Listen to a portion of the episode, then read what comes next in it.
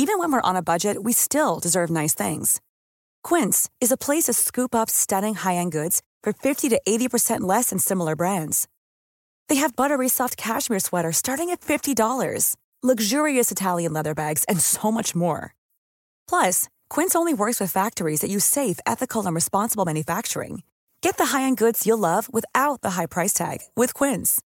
Go to quince.com/style for free shipping and 365-day returns. Die Polizei von San Francisco erwartet einen Mord. Die Identität des Mannes, der den Mord begehen wird, ist bekannt. Es ist nicht sein erstes Mal. Sein Aufenthaltsort ist allerdings unbekannt. Er ist schlau und immer auf der Hut. Vor allem aber hat er Zeit und viel Geduld.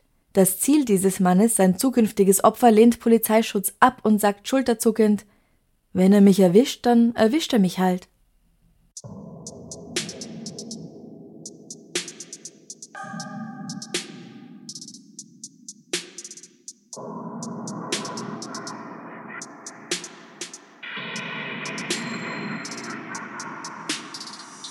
Servus. Christi. Herzlich willkommen bei Darf's ein bisschen Mord sein? Dein Podcast zum Thema wahre Verbrechen. Mein Name ist Franziska Singer. Und ich bin Ambre Baumgartel. Wir haben jetzt schon seit zehn Folgen, ich habe nachgeschaut, keinen so richtig alten Fall mehr gemacht. Und wie du weißt, habe ich die so gern. Ja, ja. Weil sie auch zeigen, dass die Menschen immer gleich sind, egal wann. Mhm. Nur die Mittel zur Aufklärung eines Verbrechens sind zum Glück nicht immer die gleichen. Sie haben sich deutlich verbessert, würde ich sagen. Ja, ja. Vor allem auch in den letzten 30, 40 Jahren. Wir reisen heute nicht nur einmal quer über den großen Teich und das Land dahinter, sondern auch fast 100 Jahre in die Vergangenheit. Mhm. Wir befinden uns in Oakland, Kalifornien zu Beginn des Jahres 1927. Kurz zur Orientierung, Oakland liegt am östlichen Ufer der Bucht von San Francisco, also quasi rechts daneben mit Wasser zwischen den beiden Städten. Mhm. Ada Rogers Antoine übernimmt einen Gemischtwarenladen in der Brown Avenue Nummer 3924 und bezieht mit ihren zwei Söhnen ein kleines Haus gleich dahinter, das sie mit ihrem eigenen Geld bezahlt, beziehungsweise auf Kredit. Ronald ist zehn Jahre alt, Kenneth ist acht.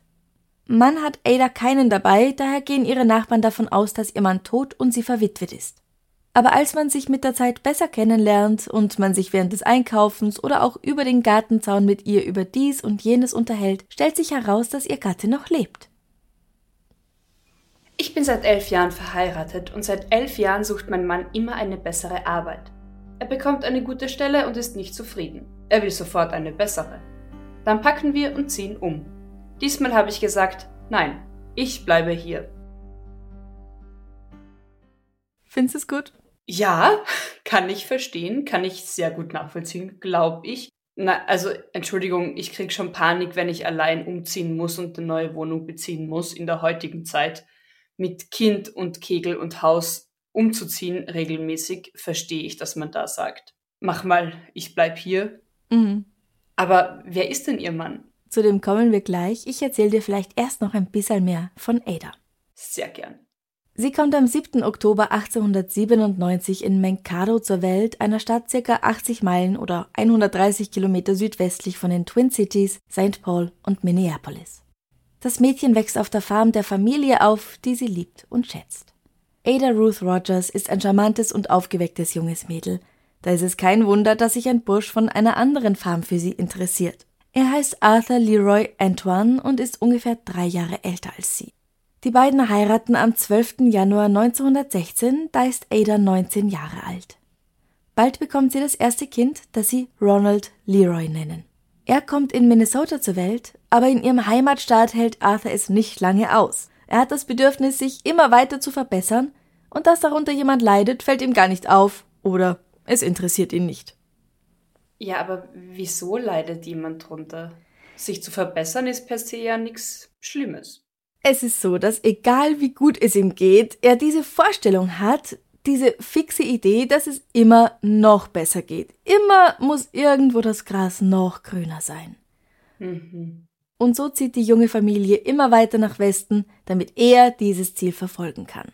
Zwei Jahre später kommt ihr zweiter Sohn Kenneth Jean in Seattle zur Welt.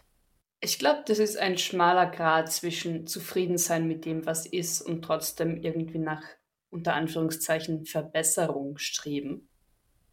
Hm. Aber ich glaube mir, man will sich ja doch irgendwo im besten Fall irgendwann mal so wohnhaft und sesshaft machen. Gerade mit zwei kleinen Kindern. Ich kann mir nicht vorstellen, dass das super leicht und schön ist, regelmäßig eben, wie ich schon gesagt habe, mit Sack und Pack umzuziehen. Mhm. Ada hält das aber eh lang aus, würde ich sagen. Ich kann mir vorstellen, dass es am Anfang auch noch recht lustig ist, herumzureisen und etwas von der Welt zu sehen, auch wenn es nur die USA sind, aber die sind ja eh sehr groß. Die sind riesig. Aber so schwierig es bestimmt ist, mit Kleinkindern zu reisen, sobald sie alt genug sind, um die Schule zu besuchen, kommt halt das auch noch dazu. Die Kinder wechseln oft die Schule, dadurch finden sie keine dauerhaften Freundschaften und irgendwann reicht es Ada mit diesem unsteten Leben. 1927 sagt sie Arthur, dass es reicht, sie und die Buben bleiben jetzt erstmal in Oakland.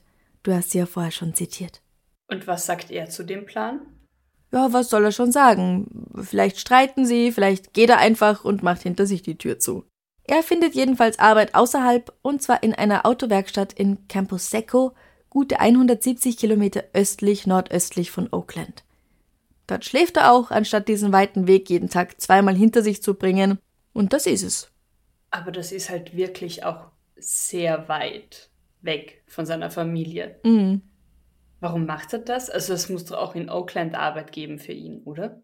Er hält es einfach nicht lang aus an einem einzigen Ort und Oakland ist ihm wohl bald zu klein. Was weißt du nicht? ich kann dir aber sagen, warum er dort in Campo Seco bleibt und nicht mehr zu Ada, Ronald und Kenneth zurückfährt. Es ist die 18-jährige Schwester seines Chefs. Sie heißt Lydia Stovall. Aha. Lass mich raten, seine Ambitionen, sich zu verbessern, weiten sich plötzlich von der, sagen wir, rein einem beruflichen Gebiet auf ein anderes Gebiet aus. Auf Frauen, meinst du? Och, zum Beispiel. Hm, schauen wir mal. Hm. Und übrigens, sein Wunsch, sein Drang, sich zu verbessern, führt zu genau gar nichts, weil er dadurch ja nie lang irgendwo in einem Job bleibt und deswegen einfach nie viel Erfahrung sammeln kann an einem Ort, in einem Job. Ja. Sondern wenn du halt zwei Wochen das machst, zwei Monate das, dann kannst du vielleicht von vielen Dingen ein kleines bisschen was, aber nix gescheit. Ja, und abgesehen davon, man könnte sich ja auch als Familienmensch und Vater verbessern wollen eine schöne Zeit mit seiner Familie verbringen. Genau. Ja, ja, definitiv. Aber das hat er wohl nicht im Kopf. Als Weihnachten näher und näher kommt, sind Ada und die Kinder immer noch in Oakland und Arthur immer noch nicht. Adas Kundinnen bemitleiden sie, weil sie denken, dass die arme Frau mit ihren zwei Kindern zu Weihnachten allein bestimmt traurig sein muss, wenn ihr Mann so weit weg ist. Oder kommt er zu den Feiertagen vielleicht nach Hause? Könnte schon sein, meint Ada. Wir hoffen es. Und tatsächlich, am 24. Dezember ist Arthur bei ihnen, aber am nächsten Tag ist er schon wieder weg. Das ist ein äußerst kurzer Besuch. Ja, definitiv. Das nächste Mal ist er dann am 12. Januar bei ihnen. Das ist Adas und Arthurs zwölfter Hochzeitstag. Am nächsten Morgen macht er dem Buben Frühstück und erklärt, warum Mama heute nicht mit ihnen ist. Sie ist nämlich in der Nacht weggelaufen. Sie hat sich in einen anderen Mann verliebt und möchte ihr Glück mit ihm versuchen. Aber hey, Kopf hoch, geht jetzt mal schön zur Schule. Das tun sie. Und als sie zurückkommen, wartet ein Zettel auf sie, auf dem steht, ich bin ein paar Tage weg und bring euch eine neue Mama. What? Wie findest du das? Äh, wie ich das finde, überraschend. ja? Schräg, absurd. Warte mal, von einem Tag auf dem anderen sagt er, okay, eure Mama ist weg, Ada ist weg. Er geht eine neue Mama suchen, das heißt, Arthur ist auch weg. Mhm. Und die Kinder um die zehn Jahre sind einfach allein in ihrem Haus. Mutterseelen allein im wahrsten Sinne des Wortes. Vier Tage lang. Mindestens vier Tage lang. Sie sind da gerade neun und elf Jahre alt. Gott. Und sie müssen einige Tage eben ganz allein für sich sorgen. Sich anziehen, Essen machen, heizen. Es ist zwar Kalifornien, aber nicht warm im Januar. Wow. Arthur kehrt also flugs nach Campo Secco zurück, wo er kurz darauf die 18 Jahre alte Laila heiratet. Er ist er übrigens 33, 34 Jahre alt. Also noch nicht ganz doppelt so alt. Ich wollte gerade sagen, noch nicht doppelt so alt, ja? Ihre Hochzeitsreise machen sie nach Oakland, wo praktischerweise schon ein freies Häuschen auf sie wartet. Und Kinder. Mhm. Ronald und Kenneth sind überglücklich, nicht mehr allein zu sein und nehmen das Mädel mit offenen Armen auf. Auch wenn sie als neue Mama vielleicht doch ein bisschen gar jung ist. Ich meine, sie ist sieben Jahre älter als mhm. Ronald. Aber sie nennen sie Mama, weil Arthur darauf besteht. Was ich schon arg finde, eine knappe Woche nachdem ihre Mutter sie angeblich einfach so verlassen hat. Ja. Und ich meine auch das Alter, wie du sagst, es ist mehr eine große Schwester oder eine Tante als Mama-Ersatz. Vor allem Mama-Ersatz gibt's ja eh nicht. Also ja, okay. Aber, aber wo ist Ada? Tatsächlich einfach weggelaufen? Das möchten die Nachbarn und Kunden im Laden auch gern wissen. Und Arthur hat für alles eine Antwort parat. Sie ist mit einem reichen Mann davongelaufen, der ein großes Auto hat und jede Menge Grundstücke in Los Angeles besitzt, sagt er. Wie ist es überhaupt möglich, fragen sie dann, dass er jemanden heiratet, wenn seine Frau doch nur weggelaufen ist. Stimmt, weil eine Trennung ist ja keine Scheidung und ich glaube gerade in der Zeit, du darfst ja maximal verwitwet neu heiraten, oder? Nein, verwitwet darfst du auf jeden Fall neu heiraten. Aber, aber Trennung und geschieden ist ja, auch, aber sie ist weg, ist ja keine offizielle Scheidung. Richtig. Aber auch da weiß er, was er sagen muss. Sie sind schon seit fünf oder sechs Jahren geschieden, sie wollten nur nicht, dass ihre Söhne davon erfahren und haben deswegen nach der Scheidung noch zusammengelebt und ihnen heile Welt vorgespielt, bis er halt dann nach Campo Secco gegangen ist. Ach so. Ja, ach na dann. Glaubst du das nicht, Amrei? Na, na, natürlich, einwandfrei, ganz logisch, ja. Ja, mhm. die Nachbarn glauben das nicht. Ada war sehr beliebt in ihrem Viertel, Sie gilt als herzliche Frau mit einem großen Herzen und ebenso großem Busen, und die geht ihnen schon ab. Und sie können sich nicht vorstellen, dass sie ihre Kinder einfach so im Stich lassen würde. Eine von ihnen, Elizabeth Croft, stellt Arthur schließlich zur Rede. Sie schaut dem Automechaniker in die Augen und sagt Auf die Gefahr hin, dass ich mich blamiere, viele Nachbarn sagen, dass Sie Ihre Ehefrau umgebracht haben. Nun liegt es an Ihnen, uns einen Hinweis oder Informationen zu geben, um diese Frage zu klären. Arthur lacht und meint nur, dass Nachbarn halt immer irgendwas zum Reden brauchen. Aber Laila bekommt das schon auch alles mit und bei ihr tun sich ebenfalls Fragen auf. Fragen wie, wieso hat Arthurs Ex ihren brandneuen elektrischen Lockenstab dagelassen? Sie würde niemals mit einem Mann wegrennen und dieses existenzielle Teil, das Ada ja auch jeden Tag gebrauchen würde, zurücklassen. Und dann findet sie einen geheimen Geldvorrat in einer Zuckerdose. Also denkt sie sich, wie überstürzt kann man mit seinem Geliebten abhauen und diesen Notgroschen einfach vergessen. Ja. Die Buben tragen ihr Scheufel dazu bei. Sie erzählen ihrer neuen Mama, dass die alte Mama an dem Abend, bevor sie gegangen ist, so viel geweint hat, und dass sie sich gar nicht von ihnen verabschiedet hat. Und dann ist da noch die Tatsache, dass Arthur ihr gesagt hatte, dass er verwitwet sei, als sie sich kennengelernt hatten, und dass sie quasi erst vor Ort in Oakland herausgefunden hat, dass das gar nicht wahr ist und er einfach nur geschieden ist. Sie hätte das schon verstanden, sagt sie. Aber, als ob das alles noch nicht seltsam genug wäre, bittet Arthur Lila Ende März darum, Adas Unterschrift auf einem Dokument zu fälschen, das ihn zum Eigentümer des Hauses machen würde. Okay, spätestens da sollten Alarmglocken schrillen. Mhm. Die sind eh die ganze Zeit schon an, ja. Die sind schon, die sind schon heftig am Läuten. Mhm. Aber macht sie das? Unterschreibt Nein. sie? Uh -uh. Aha. Leider steigt stattdessen in den Bus nach Campo Secco und bittet ihren Bruder um Rat. Floyd Stovall hört sich die Geschichte an und kommt zu dem Schluss, dass sie einem Betrüger zum Opfer gefallen ist, einem Bigamisten, also jemanden, der zwei Ehefrauen hat. Wütend wie noch was reist Floyd jetzt nach Oakland und spricht mit dem Bezirksstaatsanwalt über diese Angelegenheit. Nun geht alles relativ schnell. Arthur wird hops genommen und befragt, wobei nichts Neues rauskommt. Allerdings werden auch die Nachbarn befragt und bei seinem nächsten Verhör ist es dann vorbei mit seiner guten Laune. Er sagt, okay, ihr habt recht. Sie ist nicht mit einem geilen Macker aus LA weggerannt. Als ich am 12. Januar bei ihr war, habe ich gesagt, dass ich die Scheidung will. Sie hat geweint und getobt und warum ich das ausgerechnet am Hochzeitstag sagen muss, wäre es nicht vielleicht zwei Monate vorher oder zwei Monate nachher möglich gewesen. Dann hat sie Mantel und Hut angezogen, ist zur Brücke gegangen und gesprungen. Das erzählt er einfach so und in der Version hat er sie einfach gehen lassen und schaut ihr dabei zu? Er ist ihr eh nach, er war aber zu spät dran und hat sie nur noch fallen sehen. Und hat danach niemanden irgendwas davon erzählt? Natürlich nicht. Er wollte doch einen Skandal vermeiden. Außerdem war sie jetzt weg, ja, egal wie, und er war ein freier Mann, der Laila heiraten konnte. Ja. Okay. Nein. Aber okay. Die Meerenge, wo er gesagt hat, dass sie gesprungen ist, das ist übrigens relativ weit weg. Also sie müsste mit dem Auto hingefahren sein. also Lang gelaufen. Von wegen gegangen, ja. Hm. Mhm. Die wird durchsucht, aber nichts gefunden. Dann ändert Arthur seine Aussage.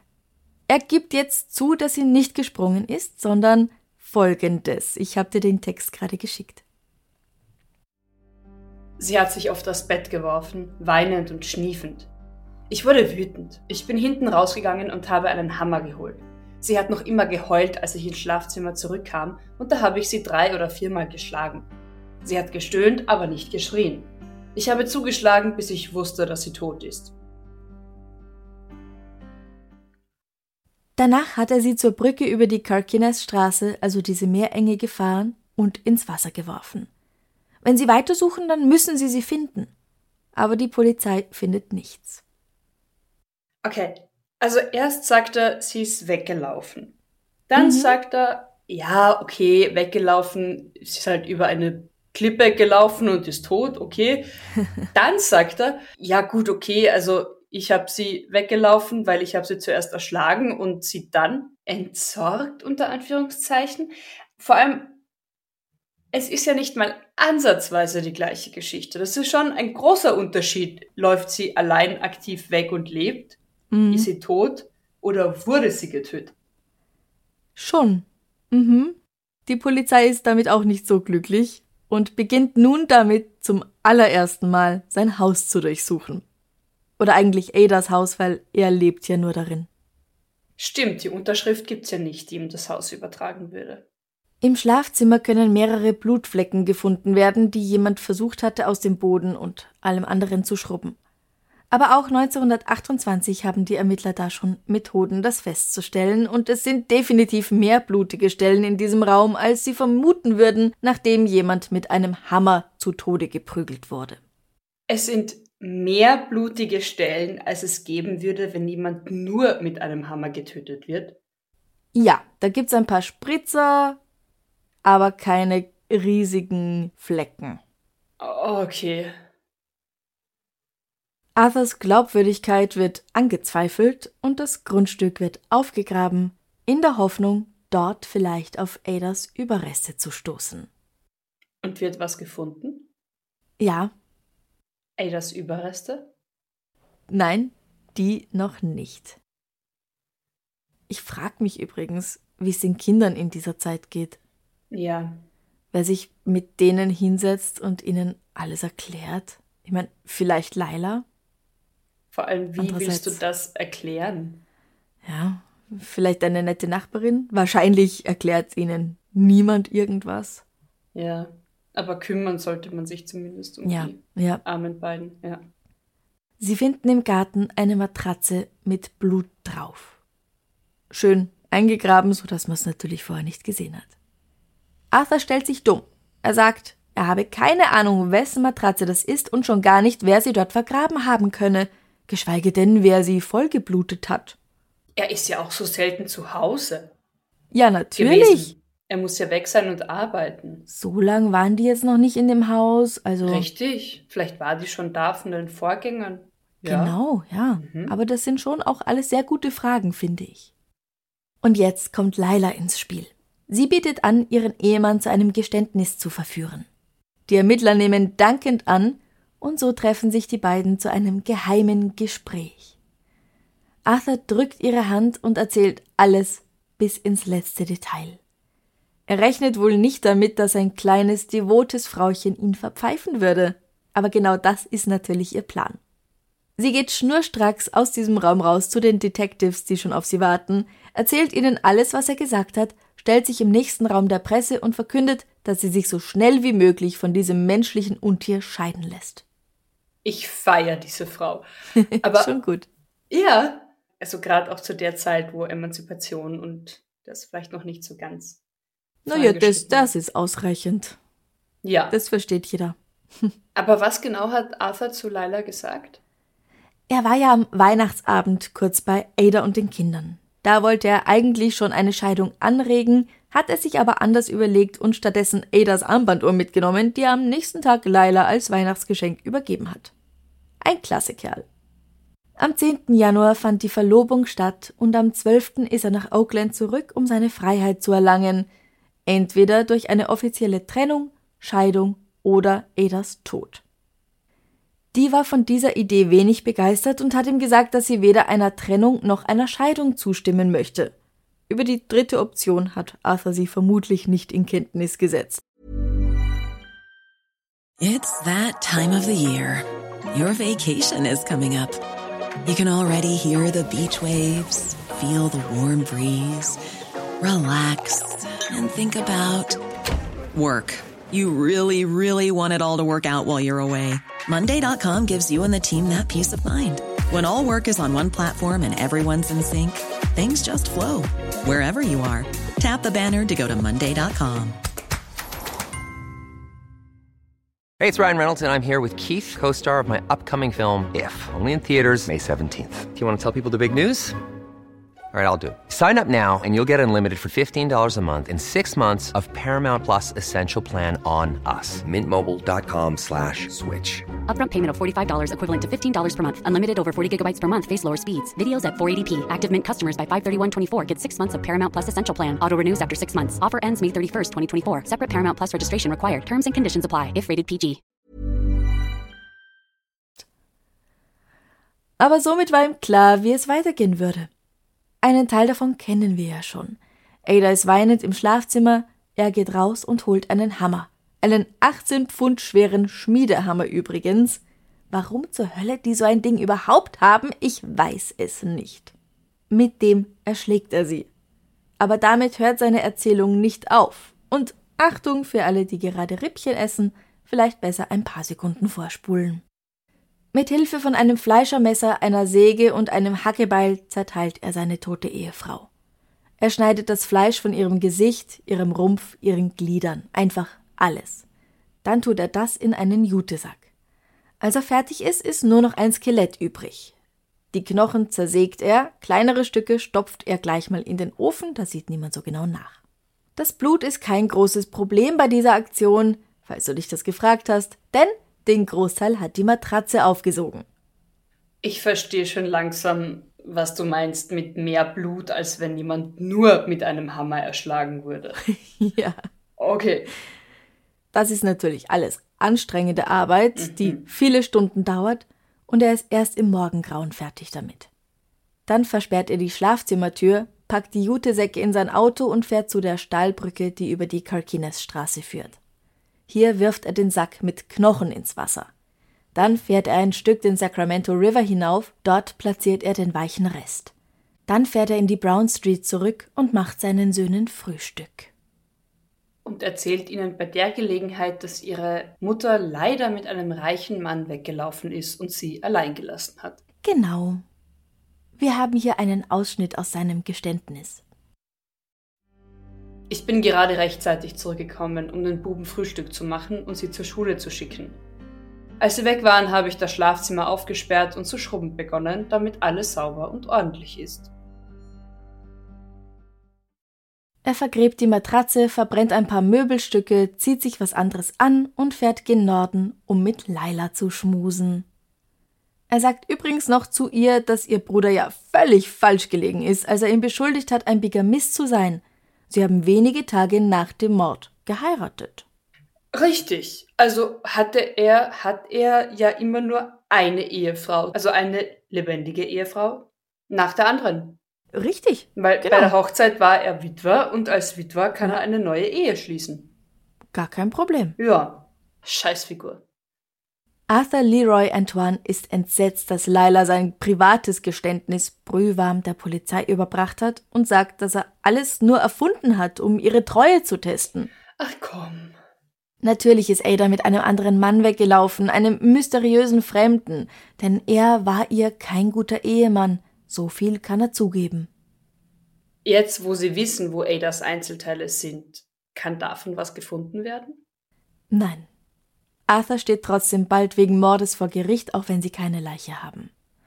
Der Staatsanwalt sagt in seiner Rede, dass dieser Mann das abscheulichste Verbrechen in der Geschichte Kaliforniens begangen habe, eine beinahe unfassbare Ungeheuerlichkeit.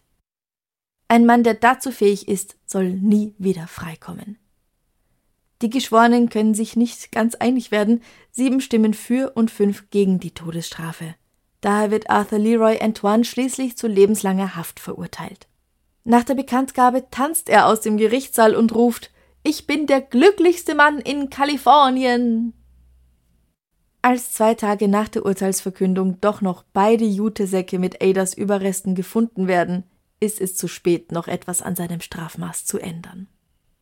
Gut, aber zumindest ist das Geständnis damit bestätigt.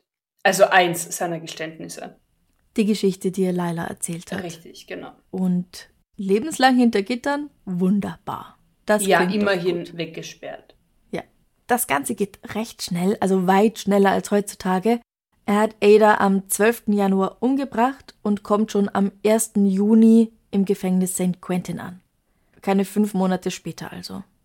Er arbeitet in der zum Gefängnis gehörigen Jutefabrik und verhält sich vorbildlich, bis auf dass er einmal eine Feile zu einem Messer schleift und damit erwischt wird. Klingt jetzt einfach sehr wenig überraschend für mich, muss ich sagen, bei dieser Geschichte und diesem Mann. Ja, er kann gut mit einem Messer umgehen. Das wissen wir. Ja, Dafür muss er jetzt 35 Tage in Einzelhaft verbringen.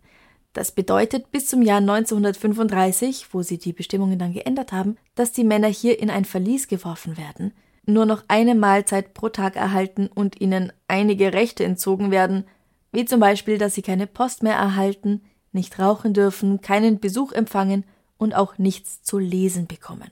Aber ganz ehrlich, in diesem Loch ist es vermutlich eh zu dunkel und zu feucht für Bücher. Nach 35 Tagen darf er wieder raus. Und das könnte das Ende dieser Geschichte sein. ist es aber nicht. Oh nein. Arthur verhält sich nach diesem unangenehmen Ausflug ins Verlies wieder brav. Er erhält eine Beziehung zu seinem jüngeren Sohn Kenneth aufrecht, der ihn hin und wieder besucht, nicht nur, weil der Vater ihm leid tut, sondern auch oder vielleicht vor allem, man weiß es nicht, weil der ihm Geld gibt. Arthur seinem Sohn. Genau. Mhm. Man würde es andersrum erwarten, aber der Knasti dem Sohn da draußen lebt. Ja. 1943 gehört Arthur zu denjenigen, die ausgewählt werden, als Erntehelfer zu arbeiten. Außerhalb der Gefängnismauern, versteht sich. Er ist nun Ende 40. Bei einem Besuch seines mittlerweile erwachsenen Sohnes erzählt er ihm, dass er nicht länger hinter Schloss und Riegel bleiben möchte und dafür einen Plan hat. Der erzählt das dem Gefängnisdirektor, der Arthur an der besagten Stelle während seines Fluchtversuchs abfangen und zurück nach St. Quentin bringen lässt. Hat dieser Mann, ich meine, das ist gut für uns, aber hat dieser Mann denn nichts gelernt aus seiner Erfahrung, geheime Geständnisse und geheime Pläne jemanden anzuvertrauen? Nein, und er braucht halt die Hilfe. Ach so. Okay. Aber wie alt ist Kenneth da? 25. Die Kinder sind dann übrigens bei Adas Familie in Minnesota aufgewachsen. Kenneth ist 1943, also 25 Jahre alt. Er arbeitet als Taxifahrer in San Francisco. Was Ronald macht, weiß ich gar nicht, aber er ignoriert seinen Vater komplett und besucht ihn nicht. Das heißt aber auch, er ist aus dem Schneider. Denn ihr Vater hat nun zurück in seiner Zelle viel Zeit, um darüber nachzudenken, wer ihn verraten haben könnte. Für die Antwort braucht er nicht lang. Er hat seinen Plan nur einer einzigen Person anvertraut. Kenneth. Genau, seinem Sohn Kenneth, der ihn an der Brücke mit Geld und Klamotten hätte erwarten sollen. Aber er spricht dieses Problem nicht an, als Kenneth ihn das nächste Mal im Gefängnis besucht. Alles ist wie immer. Und Arthur nimmt wieder seine Rolle als Vorzeigemodell eines Häftlings ein. Die Jahre ziehen ins Land, er wird 54 Jahre alt und darf seinen Fall bei der Bewährungskommission vorstellen. Er ist jetzt 20 Jahre schon im Knast. Er hat Erfolg. Wenn er es schafft, einen Job zu finden, darf er raus. Er vertraut jetzt Kenneth seine gesamten Ersparnisse an und sagt, Diesmal soll alles legal sein. Ich habe 1500 Dollar angespart und ich möchte, dass du etwas für mich tust. Schau dich um und kauf mir davon ein kleines Geschäft, das dem Bewährungsausschuss gefallen wird. Du leitest es, bis ich rauskomme, und dann werden wir es zusammen führen, ja? Kenneth stimmt diesem Plan zu, nimmt das Geld an und geht. Einige Zeit später lässt er Arthur ausrichten, dass es richtig schwierig sei, etwas Passendes zu finden, und irgendwann meldet er sich gar nicht mehr. Arthur wird von seinen Zellengenossen folgendermaßen zitiert. Ratte, stinkt dir, ich bring ihn um. Wenn ich jemals hier rauskomme, dann bring ich ihn um. Aber er muss sich noch gedulden. 1949 ist es soweit. Er wird von St. Quentin in ein neues Gefängnis in Chino überstellt. Dieses Gefängnis wird als eine Art Country Club beschrieben, also ein Gefängnis mit niedrigem Sicherheitslevel. Man geht davon aus, dass die, die hier sind, so ungefährlich sind, dass sie auch nicht alles daran setzen werden, um einen Ausbruchsversuch zu unternehmen. Aber Arthur hat nichts anderes mehr in seinem Leben als seinen Wunsch nach Rache. Kurz nach seiner Ankunft in Chino soll er eine Wasserpumpe überprüfen und kommt nicht mehr zurück. Natürlich wird gleich überall nach ihm gesucht und seine ehemaligen Zellengenossen in St. Quentin werden befragt, ob sie vielleicht eine Ahnung haben, was dieser Mann vorhaben könnte. Ich weiß es. Seinen Sohn umbringen. Genau das sagen sie, ja. Ah. Sofort wird ein Inspektor zu Kenneths Adresse geschickt. Der ist jetzt ungefähr 30 und wird aber beschrieben, dass er beinahe doppelt so alt aussieht. Er ist nervös, missmutig und zerstreut. Ja, er weiß, dass sein Vater entflohen ist. Nein, er will keinen Polizeischutz. Wenn er ihn erwischt, dann sei es so, dann erwischt er ihn eben und tschüss. Und? Erwischt er ihn? Rächt Arthur sich an seinem Sohn? Nein. Was mit Arthur nach seinem Ausbruch geschehen ist, weiß tatsächlich niemand. Ein paar glauben, dass er sich nach Mexiko abgesetzt hat, Chino liegt bei Los Angeles, das heißt von dort sind es in etwa 170 Kilometer Luftlinie über die Grenze nach Tijuana. Das ist weitaus näher als San Francisco, wohin es Luftlinie 600 Kilometer sind. Es wäre also der kürzere Weg und definitiv ein Neuanfang und er muss nicht noch jemanden ermorden. Es ist ja auch so mühsam, Menschen zu ermorden. Ja, so wie er das macht schon. ja. Andere glauben aber, dass er sich in Kalifornien versteckt und auf den geeigneten Augenblick wartet, um seinen Sohn zu töten. Dass das nicht passiert, wissen wir. Kenneth fährt noch ein paar Jahre Taxi, wobei ich überzeugt bin, dass er schon manchmal Angst bekommt, wenn ein Mann im Dunkeln in sein Taxi einsteigt. Auch wenn er sagt, dass er nie geglaubt hat, sich in Gefahr zu befinden, und es sei ganz klar der Plan seines Vaters gewesen, die Ermittler mit dieser Morddrohung auf eine falsche Fährte zu locken. Ah, okay. Aber ich weiß nicht, ob da nicht im Hinterkopf doch, doch irgendwie dieser Gedanke bleibt. Ja. Er stirbt 1990. Also falls du gedacht hast, oh, sie sagen, dass Kenneth doppelt so alt aussieht. War es vielleicht Arthur? Oh, nein, das habe ich tatsächlich bis jetzt nicht gedacht. ja. Ah. Er war es nicht, weil Arthur wäre dann 1990 schon sehr alt gewesen und es war Kenneth dem es einfach nicht gut ging. Okay. Sein älterer Bruder Ronald überlebt ihn, der stirbt 1999 im Alter von 82 Jahren. Lila Gertrude Stovall hat übrigens ihre Scheidung bekommen. Sie heiratet danach noch zweimal und bekommt eine Tochter. Sie stirbt 1959 im Alter von nur 50 Jahren. Und last but not least, Ada Ruth, die im zarten Alter von 30 Jahren von ihrem eigenen angetrauten Ehemann brutal erschlagen wurde, wurde wenige Tage nachdem ihre Überreste aus der Meerenge geborgen werden konnten, auf dem Rural Cemetery in Stockton begraben. Wow. Eine Welch- wilde Geschichte, gell? Welch Geschichte. Wahnsinn. Also wie du sagst, selbst wenn, wenn Kenneth meint, das ist alles nur eine Finte, ich will mir gar nicht vorstellen, wie es Kindern geht, die wissen, dass ihr eigener Vater ein brutaler Mörder ist und noch dazu die eigene Mutter, also deren Mutter brutal ermordet hat. In dem Haus, in dem sie geschlafen haben. Richtig. Mhm. Richtig. Ich habe einer Freundin gesagt, dass ich diesen Fall machen möchte. Aus 1928. Und sie hat gemeint, ja, das ist ja gar nicht so lang her. Also, ja, es ist schon lang her, 100 fast, Jahre. fast 100 Jahre jetzt. Aber für mich fühlt sich's auch nicht so lang an. Und ich weiß warum, weil sie gesagt hat, warum es für sie so ist. Ihre Großmutter wurde 1928 geboren, meine Großmutter auch.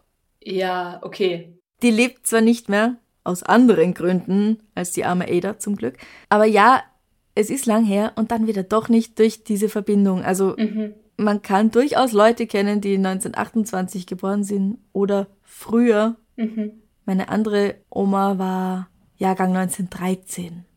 Ja, stimmt, ja. Man hat noch so einen persönlichen, familiären Generationenbezug zu der Zeit. Mhm. Also mit tatsächlich noch greifbaren Menschen, weil klar, unsere Ur-Ur-Urgroßmütter sind auch irgendwann wahnsinnig viel früher geboren, aber eben Klar. so diese ein, Die zwei nicht Generationen, da hat man noch so den wirklich persönlichen Bezug dazu. Mhm. Sehr uncool, sehr, so ein Unsympath, so eine Scheißfigur. Ja, ja, da können wir das Wort tatsächlich gut gebrauchen. Wieder mal bitte. einfach nur so verwenden und stehen lassen. Ja. Wahnsinn. Ja. Ich finde Laila toll. Sie ja die, ist die, die ist die absolute Heldin der, der Story. Die und natürlich Mhm. die Kinder, die überleben und hoffentlich noch ein erfülltes Leben geführt haben. Weil damit muss halt auch mal zurechtkommen. Ja, Ronald scheint es besser geschafft zu haben als Kenneth. Ja. Ich kann mir auch vorstellen, dass er es in Wirklichkeit nicht aus dem Gefängnis rausgeschafft hat, sondern dass ihn dort irgendjemand abgemurkst und vergraben hat oder Ah, und offiziell ist er geflohen und nicht mehr aufzufinden. also schon, dass die Leute vom Gefängnis das glauben, Mhm. aber dass halt unter den Häftlingen es vielleicht bekannt war und man es irgendwie geschafft hat, die Leiche zu verbergen. Keine Ahnung, wie man das machen würde. Ja, wir Aber geben eh keine sicher. Tipps, Franziska. Ich bin sicher, es äh, ging. Wir geben keine Tipps und wenn du sagst, dieser Country Club war ja sehr locker mit seinen Regeln, Mhm. dann geht das vielleicht dort auch leichter. Ja, das stimmt. Es ist einfach eine weitere Möglichkeit. Machen wir noch was Schönes zum Schluss? Macht mir noch was Schönes zum Schluss. Franziska, wann warst du denn, ich sage gar nicht das letzte Mal, aber wann warst du denn mal so richtig spontan? Da soll mir jetzt spontan was einfallen dazu. Richtig, ja. Großartig. Äh, kann ich in meinen Kalender schauen? Bitte gern. Hast du, planst du deine Spontanität? Okay, wow.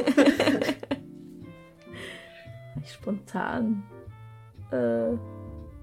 Naja, es sind ja auch so kleine Dinge, oder? Also nicht unbedingt spontan in den Urlaub gefahren, sondern Das wäre toll.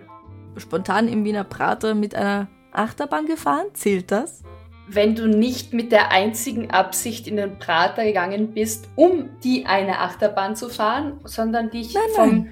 Schicksal und dem Lebensfluss überraschen hast lassen, dann ja, lasse ich das durchgehen. Sehr gut. Dann war das an Halloween beim Geburtstag unserer Freundin Sonja. Wir sind so durch den Prater gegangen, alle schön verkleidet.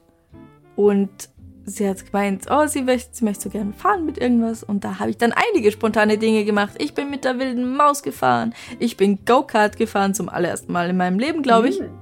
Außer ich habe es mit 14 Mal gemacht, da bin ich mir gerade nicht sicher. Wir sind Autodrom gefahren, haben geschossen, wobei das war nicht ganz so spontan, das hatte ich geplant. Also wenn was drin sein muss, dann Waffen. Okay, ja. Ja, mit so einem Luftdruckgewehr auf kleine Gipsstäbchen schießen, das ist schon sehr toll.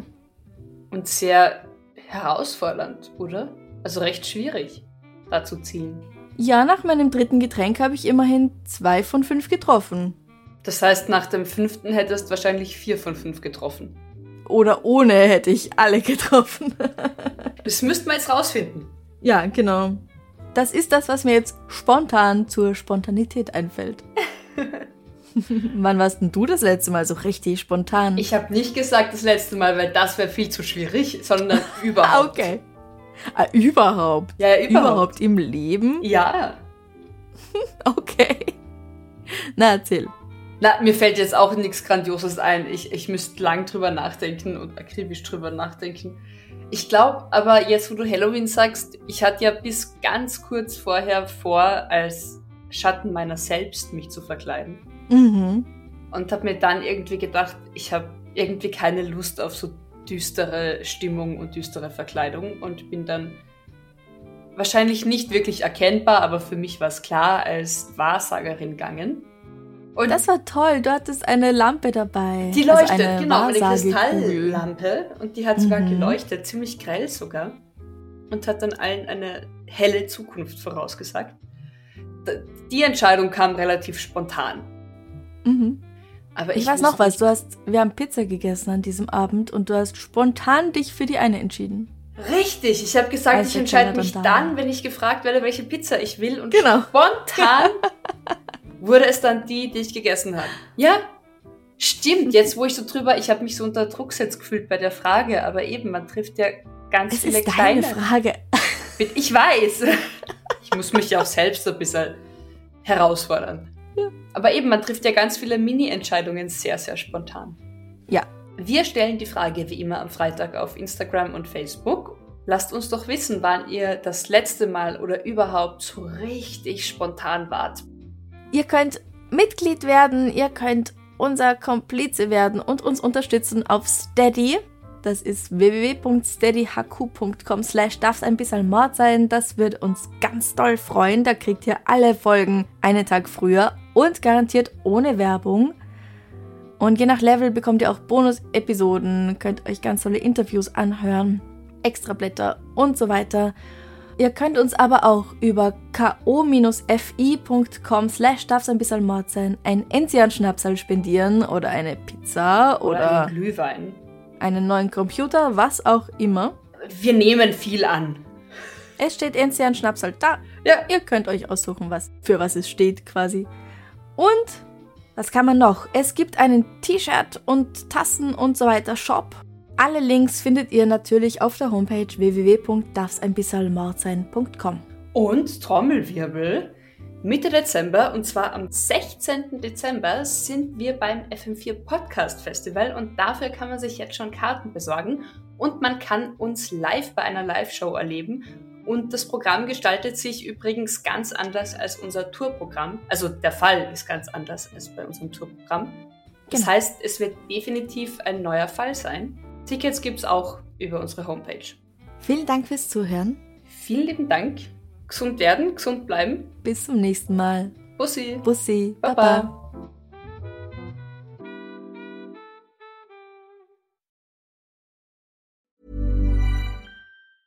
Hey, it's Paige DeSorbo from Giggly Squad. High quality fashion without the price tag. Say hello to Quince. I'm snagging high-end essentials like cozy cashmere sweaters, sleek leather jackets, fine jewelry, and so much more. With Quince being 50 to 80% less than similar brands. And they partner with factories that prioritize safe, ethical, and responsible manufacturing. I love that. Luxury quality within reach. Go to quince.com slash style to get free shipping and 365 day returns on your next order. Quince.com slash style. Liebe findet den unterschiedlichsten Ausdruck quer durch die Geschichte. Doch ist es wirklich immer Liebe? Lasst uns über Sex sprechen. Von skandalösen Stories aus der Antike über die Geschichte von Fetischen bis hin zu den unanständigen Geheimnissen berühmter Personen. Bei Liebesgeschichte gehen wir der Entwicklung der menschlichen Sexualität auf den Grund. Unterhaltsam, lehrreich und im besten Sinne des Wortes tabulos stellt Franziska Singer, das bin ich, jede Woche die Frage, wer, wann, mit wem und wie. Wer Liebesgeschichte überall, wo es Podcasts gibt.